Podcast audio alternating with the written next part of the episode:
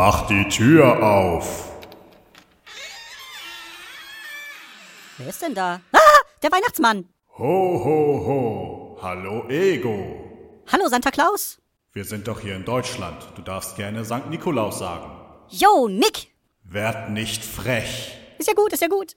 Warst du denn artig in diesem Jahr? Naja, artig ist er äh, so weniger. Aber ich hatte ja auch nicht viel Zeit. Ich bin ja erst im April geboren. Da hast du recht. Wenn ich mir die Notizen über das Jahr so anguck, warst du ziemlich frech. Insbesondere auf Twitter zu anderen Menschen. Was hast du dazu zu sagen? Äh, das ist nur Entertainment? Des Weiteren bist du immer ziemlich mürrisch, wenn Volker etwas mit dir aufnehmen will. Dir fällt es wohl schwer, dich unterzuordnen. Ja, es wäre toll, wenn man in mir endlich mal ein atmendes, lebendes Wesen sieht. Da hast du wohl recht. Trotzdem warst du auch zu ihm sehr frech. Äh, das geht wohl mit der Route. Wir sind nicht mehr im 19. Jahrhundert. Die Route wurde abgeschafft. Ich habe gehört, in diesem Jahr ist Beinebrechen sehr beliebt. Was? Ego! War nur ein Scherz. Ja, sehr lustig. Wie wäre es mit einem guten Vorsatz für das neue Jahr? Okay, heißt das, du willst mir jemand anderen als Volker vorsetzen? Nein, ich meine damit, hast du ein Ziel für nächstes Jahr? Ein Ziel, das Gutes bewirken soll. Naja, hier und da wurde ich ja gebeten, in einigen Podcasts aufzutreten. Ich könnte mir vorstellen, dass ich das nächstes Jahr vielleicht auch nochmal mache. Das ist alles? Entschuldigung, ich will mich überfahren. Mir fällt auf die Schnelle einfach nichts Besseres ein. Na gut, Ego. Dann einen guten Rutsch ins neue Jahr.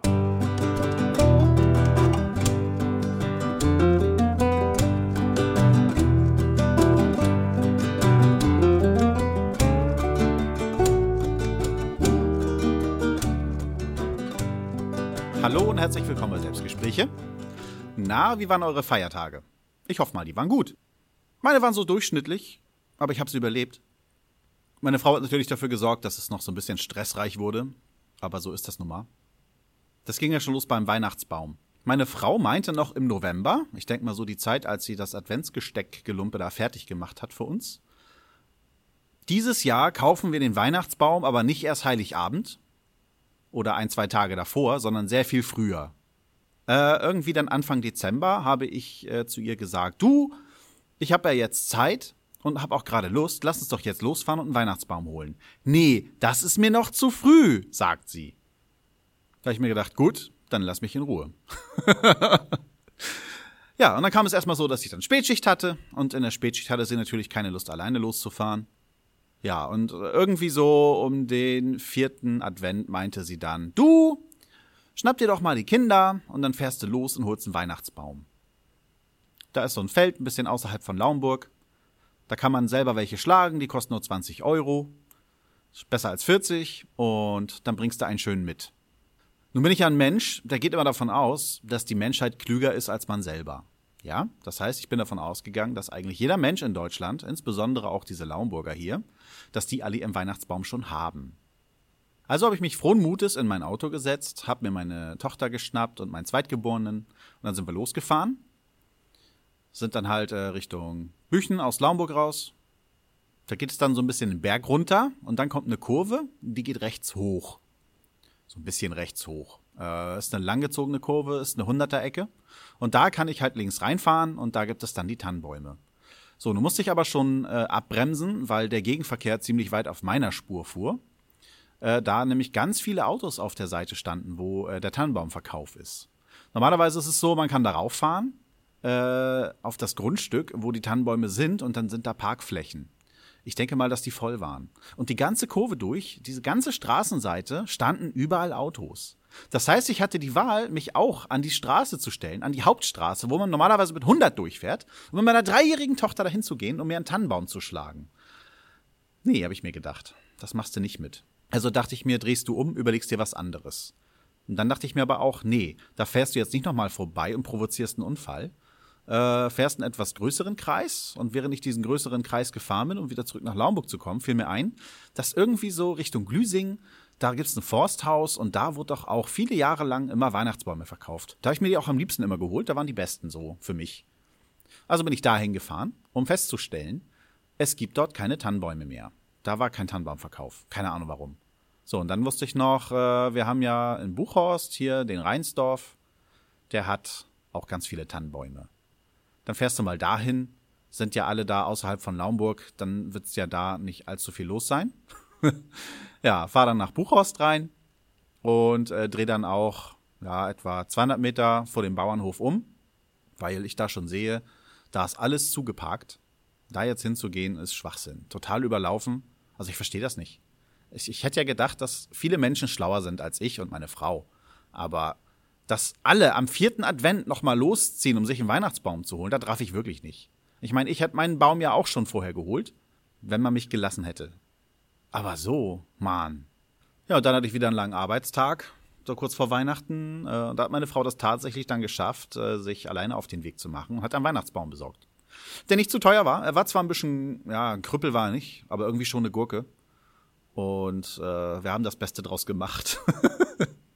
für 24 Euro vielleicht ein bisschen überteuert, aber immer noch besser als für 40. Ja. Das ist erstaunlich. Wieso kosten Weihnachtsbäume heutzutage 40 Euro? Ja, ich meine, ist der Tannenpreis so gestiegen oder wie? Früher hat man eine Tanne für viel weniger bekommen. Da muss ich mich gerade daran erinnern, dass ich bei Schwiegervater eigentlich eher so als Flachpfeife gelte. Ich bin halt kein guter Handwerker und handwerkliches Geschick wird dort hoch äh, angesehen. Da ich bei vielem, was äh, für ihn selbstverständlich ist, Hilfe brauche, äh, wenn im Haushalt mal irgendwas gemacht werden muss, was Größeres, werde ich immer belächelt für das, was ich weiß und kann. Und es gab einen Weihnachten, da waren wir bei ihm zu Hause und da war er ganz stolz auf seine Tanne, die er hatte. Und äh, dann habe ich aus Spaß einfach mal an den Nadeln rumgespielt. Und dann merke ich schon, au, was ist das? Die sind total hart und die pieksen ohne Ende. Das ist doch nie im Leben eine Tanne. Hab mir dann äh, die Nadel abgerissen, geguckt und äh, komischerweise so Schulwissen, Biologie ist das einzige, glaube ich, was ich aus Biologie behalten habe und das, wie man Kinder macht. Ähm, das war keine Tanne, das war eine Fichte. Die haben der Fichte unten einfach nur bla diese ja, blaue Streifen, weiße Streifen, kann man sich drum streiten, welche Farbe das wirklich ist. Aber die haben einfach diese Streifen unten drauf gezüchtet. Aber Pieksen tut sie immer noch und ist somit keine Tanne, sondern äh, ja, ich würde es Blaufichte nennen oder so. Ja, und als ich das dann meinem Schwiegervater gesagt habe, dass, äh, warum er sich eine Fichte kauft, das ist eine Tanne. Das ist eine Nordmann-Tanne. Und ich dann gesagt habe, das ist niemals eine Nordmann-Tanne. das ist eine Fichte, die du gekauft hast. Äh, ja, äh, war ich dann bei ihm unten durch. Und äh, das Thema wurde nie wieder angefasst. Aber ich darf mich immer noch belächeln lassen äh, für alles, was ich so vergurke. Denn das Weihnachtsbaum schmücken ist ja auch immer so eine Sache. Das macht für gewöhnlich meine Familie. Ich bin nur dafür da, um die Lichterkette reinzuwurscheln. Und etwas, was mich von Jahr zu Jahr aufregt, wo ich aber nie drüber nachgedacht habe, ob ich da alleine mit bin oder nicht. Äh, das hat Ingo halt dieses Jahr dann, also der Potthorst hat das bewältigt. Äh, ich bin nicht alleine mit meiner Meinung. Der Ingo meinte halt, wir leben im 20. Jahrhundert, haben so viel Hightech-Gelumpe. Warum basteln wir immer noch Kerzen an einer, an einem Kabel in den Weihnachtsbaum, wo die Abstände ganz knapp sind, wo man gar nicht von Ast zu Ast kommt wo man sich jedes Mal aufregt, wenn man diesen blöden Kram da reinfriemelt. Und dann sieht das nachher nicht mehr hübsch aus. Und du kannst ja nicht einfach mal äh, eine Kerze abnehmen und dann woanders hinpacken. Nein, du musst dann gleich die ganze Kette irgendwie verschieben und so. Das ist auch das, was mich jedes Jahr aufregt. Du musst auf die Abstände zwischen den Kerzen achten, damit das Kabel reicht und ah, das ist einfach nur nervig. Ich habe auch dieses Jahr, da war ich auch wieder hart an der Grenze. Und Ingo meinte, heutzutage sollte es doch eigentlich die Möglichkeit geben, einzelne Kerzen zu nehmen, da sind dann irgendwelche Energiezellen drinne, die Strom liefern. Bluetooth ist drinne und dann nehme ich mein Handy und schalte meinen Weihnachtsbaum mit meinem Handy an. ja, das ist doch der Traum meines jeden Mannes, oder? Ja, ich will sowas jetzt auch haben und ich glaube, ich werde rechtzeitig nächstes Jahr mal gucken. Nee, eigentlich sollte ich dieses Jahr noch mal gucken, aber wir schaffen das nicht mehr. Ich würde gerne noch mal zu Ikea. Aber ich glaube, Anfang nächsten Jahres wird es wohl zu spät sein, um noch irgendwie Hightech Glühkerzen da zu finden. Mal gucken. Auf jeden Fall rechtzeitig darum kümmern. Ich will eine vernünftige Lichterkette haben. Äh, Kette in Anführungsstrichen natürlich. Ich will diesen Blödsinn auch nicht mehr. Dann gab es über Weihnachten noch so ein kleines Entendesaster. Ich habe von einem Arbeitskollegen einen Erpel bekommen, den er mir geschlachtet hat. Der hat auch ein bisschen was an Geld gekostet, aber ich habe zumindest ein sogenanntes Biohuhn dann wenigstens. Wollten wir uns schmecken lassen. Äh, meine Frau hat es dann geschafft, zu Heiligabend das Ding fertig zu kriegen. Nach der Bescherung konnten wir schön Ente essen. Die war ein klein bisschen trocken, aber sonst war sie gut. Das Problem war, äh, es waren noch ähm, so, ja, wie, ich weiß nicht, wie man das nennt, so Überbleibsel von den Stiften der Federn drinne. Keine Ahnung, wie man das nennt. Halt diese festen Enten. Einige sind beim Rupfen halt drinnen geblieben. Da ich die Ente nicht zubereitet habe, habe ich mir auch keine Gedanken gemacht, wie man die eventuell rauskriegen könnte. Ich hätte mich auch gerne hingesetzt und die mit der Pinzette einzeln rausgerissen. Aber meine Frau hat mich nicht um Hilfe gebeten, also habe ich es gelassen. Aber anstelle meiner Frau hätte ich irgendwie noch mal kurz geguckt im Internet, ob es da nicht irgendwas gibt. Hat sie nicht getan und somit hatten wir in der Haut so ein bisschen äh, Federreste. äh, war nicht sehr appetitlich. Ich habe es dann mal probiert, äh, habe meinen Ekel überwunden. Ich habe auch soweit nichts rausgeschmeckt, dass es irgendwie gestört hat. Aber ich habe es danach nicht äh, fertig gebracht, noch mehr von der Haut zu essen. Ich meine, Ente schmeckt zur Not auch ohne Haut. ja. Ich war irgendwie dann ziemlich früh satt habe mir nicht groß von der Ente was nachgenommen. Und wir wollten ja am nächsten Tag auch noch was davon essen. So, am nächsten Tag hat meine Frau mich aber ausschlafen lassen. Und da habe ich dann, ja, gegen elf oder so, zehn, elf, habe ich gefrühstückt. Habe dann auch langsam angefangen äh, mit Kuchenbacken. Meine Mutter wollte halt kommen. Und da dachte ich mir, da backst du mal was Schönes. Ich hatte erst gedacht, so Donauwelle. Aber äh, Kuchen mit Kirschen kann ich meiner Frau nicht kommen. Und da dachte ich mir, da kann ich mir auch mal ein Rezept aneignen, das ihr gefallen könnte. Und das war russischer Zupfkuchen. Dann habe ich mir ein Rezept rausgesucht und da gab es auch ein schönes Erklärvideo zu bei chefkoch.de. Und genau so, wie sie es da gemacht hat, wollte ich es halt auch machen. Man fängt halt an mit einem Mürbeteig, so einen schokolastigen Mürbeteig. Und da fiel mir dann schon auf, als ich die Zutaten zusammengewurstelt habe, wir haben nicht genug Butter. Ich kann mich noch erinnern, als wir am 23. unterwegs waren, ah, sollten wir noch Butter kaufen und Mehl und Zucker. Äh, nee, haben wir alles da. Ja, auch Butter haben wir ganz, ganz viel, sagte meine Frau. Äh, ich hatte halt, als ich äh, hoch in die Küche kam, schon gesehen, dass ein ganzes Pfund Butter außerhalb des Kühlschranks lag und das über Nacht. Und ich mag da dann nicht mehr beigehen. Ja, wenn es mal für eine Stunde draußen liegt, dass es ein bisschen weich wird, dass man damit frühstücken kann, dann kann man es wieder in den Kühlschrank packen, dann esse ich es noch weiter. Aber das wird wahrscheinlich so seit der Mittagszeit draußen gelegen haben. Und das bis zum nächsten Mittag. Äh, nee, fasse ich nicht mehr an nur noch halt so zum Mülleimer tragen. Und somit hatten wir nicht genug Butter. Zum Glück konnte ich noch mit äh, Rama Culines irgendwie Aushilfe leisten, um genug Butter für diesen blöden Kuchen zu haben. Ja, aber erstmal musste ich dann ein schönes festes Stück Butter da in den Mürbeteig reinkriegen. Das war schon nicht einfach. Äh, das nächste Mal weiß ich, dass ich die Butter vorher rauslege. Ich hatte ja gedacht, äh, innerhalb von zwei Stunden lässt sich das machen. Da stand 20 Minuten braucht die Vorbereitung und dann noch mal eine Stunde backen. Da dachte ich mir zwei Stunden vorher anfangen Reicht ja, weil meine Frau wollte den Kuchen gerne warm essen. So, nachdem der Mixer dann äh, sicherlich so 15 Minuten gelaufen ist, zumindest gefühlt, äh, hat sich die Butter dann langsam auch dem Teig ergeben und ich konnte daraus etwas Vernünftiges formen. Und äh, dann fiel mir auf, dass äh, bei 20 Minuten Zubereitung nicht mit einbegriffen ist, dass ich den Mürbeteig erstmal eine halbe Stunde in den Kühlschrank legen soll. Das fand ich dann auch geil. Einmal den Klumpen äh, zu einer Kugelform, schön in Frischhaltefolie einpacken und eine halbe Stunde in den Kühlschrank. Ja, 20 Minuten Vorbereitung. So viel dazu. Zum Glück lief es dann äh, mit der Käsekuchenfüllung, sagen wir mal, recht gut. Die ist gelungen. Das war kein Problem. Dann äh, den Mürbeteig aus dem Kühlschrank holen, ausrollen und bei ihr sah das halt so toll aus. Äh, die hat den ausgerollt und der war gleich rund und äh, ist nicht gerissen und so. Und bei mir war es halt so gerissen, gebröckelt. Äh, ich habe innerlich gekotzt. Das war total kacke. Ja. Dann habe ich ihn versucht, in die Kuchenform reinzukriegen. Musste dann ja noch einen Rand haben, der irgendwie so zwei, drei Zentimeter hoch ist, damit der Käsekuchen innerhalb äh, dieses Möbeteigs bleibt. Da musste ich dann noch mal extra von dem, was du eigentlich abzupfen sollst, äh, noch was wegnehmen, um den Rand hinzukriegen. Denn ich musste den Boden ja schon füllen, weil da so viele Lücken drin waren. Das hat total genervt.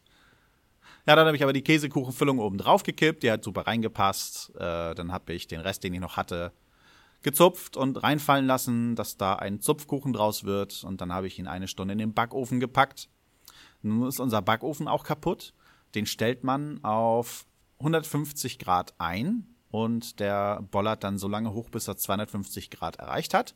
Wenn man ihn dann auf 100 Grad runterstellt, pegelt er sich bei 220 ein, so in etwa. So, das heißt, wir haben den ganzen Scheiß erstmal richtig schön in Alufolie verpackt, damit er nicht anbrennt. Das ist nämlich richtig kacke, wenn man Kuchen hat und der brennt an. Das schmeckt nicht. Man muss aber dann auch etwas mehr Backzeit berechnen als eine Stunde, was dann auch wieder wundervoll war. Ja, und der Kuchen war dann gegen 16 Uhr fast betriebsbereit.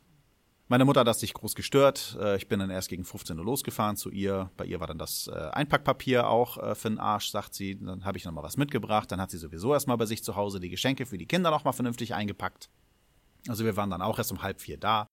Da musste ich auch erstmal Kaffee kochen und so. Langweile ich euch heute? Ich glaube ja, ne? ich sollte mal auf den Punkt kommen. Der russische Zupfkuchen war noch zu flüssig. So, einen Tag später war er super. Ich habe dann die restlichen zwei, drei Stücken, die noch da waren, in den Kühlschrank gestellt, dann zum Frühstück gegessen. War genial. Na toll. Jetzt muss ich für den Volker auch noch Nacharbeit leisten. Da habe ich ja Bock drauf. Aber na gut. Ist er weniger wichtig. Aber es sollte hier mal erwähnt werden. In der Zeit, als Volker seinen Kuchen gebacken hatte, hatte seine Familie sich zwischendurch schon Essen warm gemacht. Das heißt, die haben noch ein bisschen von der Ente gegessen, Rotkohl und Klöße und keine Ahnung. Volker war ja satt, der hatte ja gerade erst gefrühstückt. Und in der Zeit, als er dann seine Mutter abgeholt hatte, hat seine Frau kurzerhand einfach mal beschlossen, der Volker ist davon eh nichts mehr, also schmeißen wir die Ente weg. Volker hat also nichts mehr von der Ente abbekommen. So, dann gehen wir jetzt wieder zur normalen Aufnahme. Tschüss! So, das war dann so das Wichtigste von meinen Feiertagen.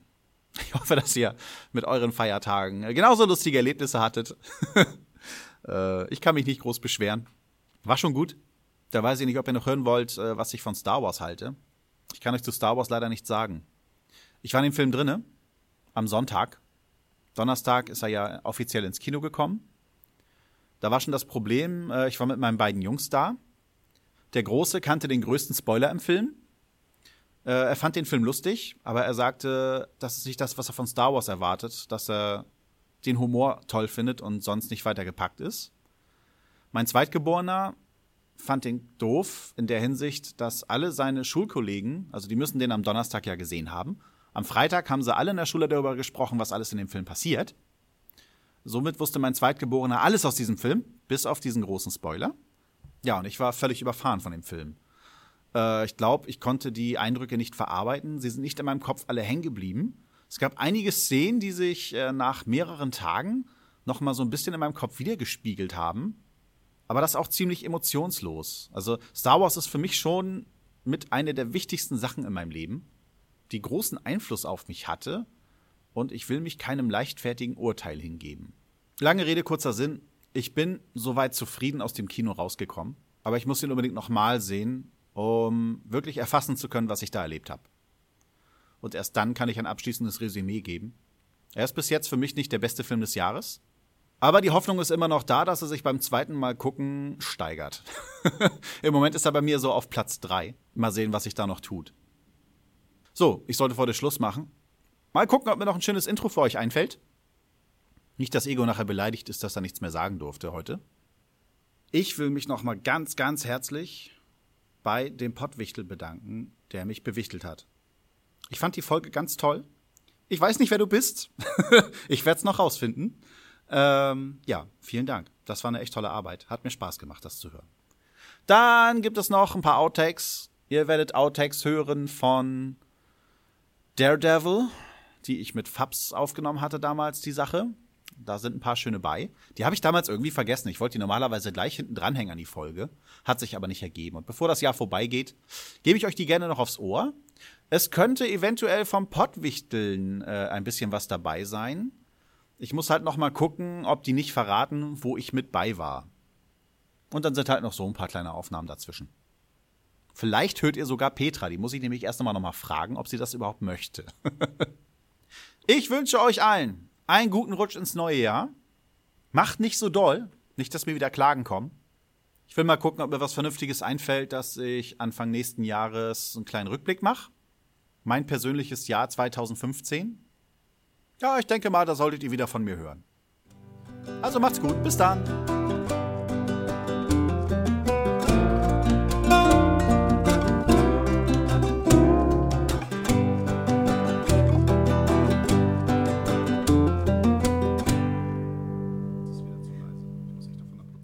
Musst einfach näher dran gehen dann. Das, äh, das letzte Prozent, das, das bringt's hier. Das letzte Prozent, ja. Bis hoffen, ins letzte so Prozent äh, ist mein Mikrofon besser als deins. Ja. Schloch. Ja, eigentlich wollte ich nur ein süßes Foto haben von diesem Hasen. Um Frauen damit zu beeindrucken. Ja. das beeindruckt Frauen. Ich renne auch immer die Disco mit meinem Handy. Oh, guck mal hier, das ist mein Kaninchen. Das hat, ein, das hat ein Typ ehrlich, also so ein.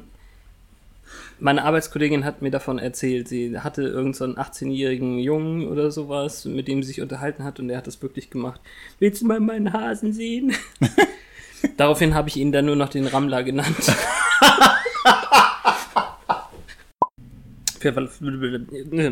Take 2.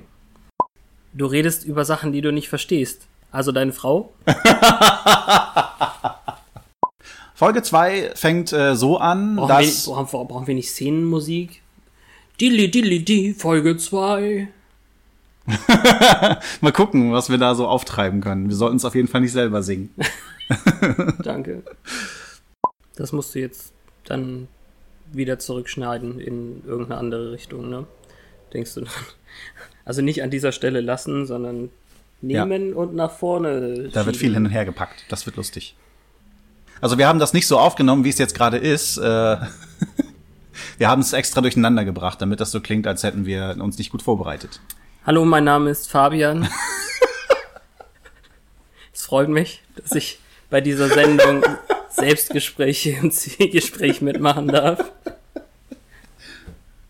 Ach so, jetzt rede ich weiter. Na gut. Nein. ja, und dann schnappt er sich halt äh, den Feuerlöscher. Nee, äh, okay, du. Der Hase ist wieder an deiner Flasche, glaube ich. Ja, lass ihn doch auch ein bisschen Mate trinken. Nee, er trinkt ja nicht Mate, er, er knabbert an dem Kleber. Das ist ja geil, der zieht richtig, der zieht das Mate-Schild ab. Ja, ich weiß. Wie total, geil ist das nee, denn? Nee, das ist nicht besonders geil. Das kann doch nicht gesund sein. Ach, Hasi, das kannst du doch nicht essen. Ach, der ist so knuddelig. Auf einmal rennt er nicht mehr weg. Ja, habe ich schon gut erzogen. Ja. ich bin eine Fee. Ich hatte das auch bei Twitter geschrieben. Daraufhin hatte sich der Mensch, äh, der Mensch. Darauf hatte sich meine Demenz gemeldet. Unbedingt musst du heute noch eine neue Folge rausmachen. Rausmachen? Himmel. Ich lasse das jetzt drin, benutze das nicht. Also zeitnah halt, äh, dass meine Liste halt zeitnah, dass ich sie, äh, also scheiße. Ja, klingel doch das Telefon. Ich habe ja noch nicht genug zu tun. Geisterjäger, ja, was wollen Sie? Du erinnerst dich, dass dein Vater dich damals rausgeschickt hat, um mit mir nochmal ordentlich zu reden. Ja, der hat ja auch nicht die Leviten gelesen. So steht es hier auf der Innenklappe äh, der Grafiknovelle. Ich habe da noch mal ein bisschen äh, nachgeguckt. Du, du, sollst nicht Grafiknovelle sagen. Novelle ist ein anderes Wort im Deutschen. Also entweder sagst du Graphic Novel oder des Comic Bandes oder sowas. okay, entschuldige. Novelle ist eine kurze Erzählung und Novel im Englischen bezieht sich auf den Roman. Okay. Ja. Belehrender Fabs. Steht zu Diensten. Wer, wer hat zwei Daumen und belehrt gerne Vollkast? This guy. Ich weiß nicht, ob ich das jetzt rausschneiden soll oder drin lassen soll. Ja, man kann hier in einem Rückblick halt sehen, äh, wie das kleine Monster den Stein stiehlt. Wie, wie oft willst du mich jetzt noch rausbringen? Du hast hier was vor dich hingeflüstert, das kann man nicht auf die Aufnahme nehmen. Das weiß ich. Ja, danke. Du hast aber wieder mit Ja angefangen. Oh, alter Falter. Das Ja nehme ich nachträglich raus und dann ist gut. Kind. Kind, Entschuldigung. das musst du jetzt auch fast drin lassen. Ja. Ich habe ja gesagt. ja, ich weiß, deswegen hast du ja die Frau immer noch. Genau. Ich wollte den Satz eigentlich, äh, ich wollte damals sagen, ich will sie nicht heiraten, habe ihn aber mit Ja angefangen. ja, ich habe es mir anders überlegt. genau. Ja, ich liebe dich.